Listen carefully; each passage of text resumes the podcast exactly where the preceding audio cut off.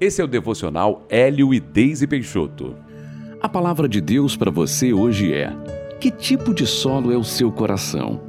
Veja o que diz Lucas 8,13. A que caiu sobre a pedra são os que, ouvindo a palavra, a recebem com alegria. Estes não têm raiz, creem apenas por algum tempo e, na hora da provação, se desviam.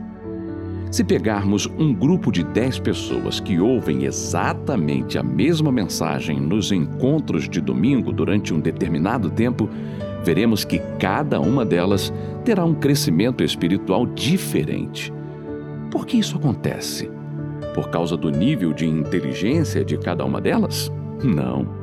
Por causa do seu coração. Cada pessoa tem uma jornada espiritual tão somente em função da resposta que dá ao que ouve e também da sua busca pessoal por mais de Deus.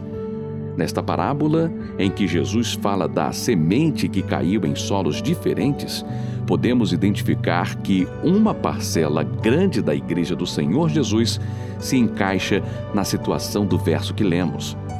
São as pessoas que ouvem até se animam com a perspectiva de uma nova vida, mas não dão continuidade à sua caminhada de crescimento com Deus porque não permitem que a palavra crie raízes profundas. Com isso, possuem uma crença bem frágil. Você não foi chamado para estar no grupo dos desistentes, mas sim na equipe daqueles que venceram pela persistência e constância. Você não foi chamado para crer por um tempo, mas sim para crer para a eternidade. Não endureça o seu coração para o que a palavra de Deus te ensina, mas abra-se completamente para ela.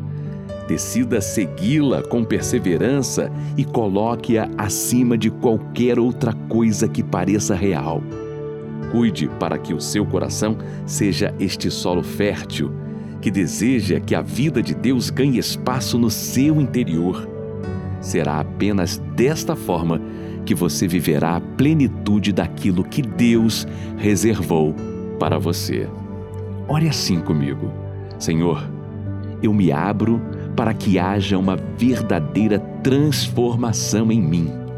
Eu quero viver uma vida real contigo, não algo superficial ou passageiro eu quero que a tua palavra crie raízes em meu coração, pois assim sei que crescerei em entendimento, fortalecerei a minha fé e apenas colherei bons frutos.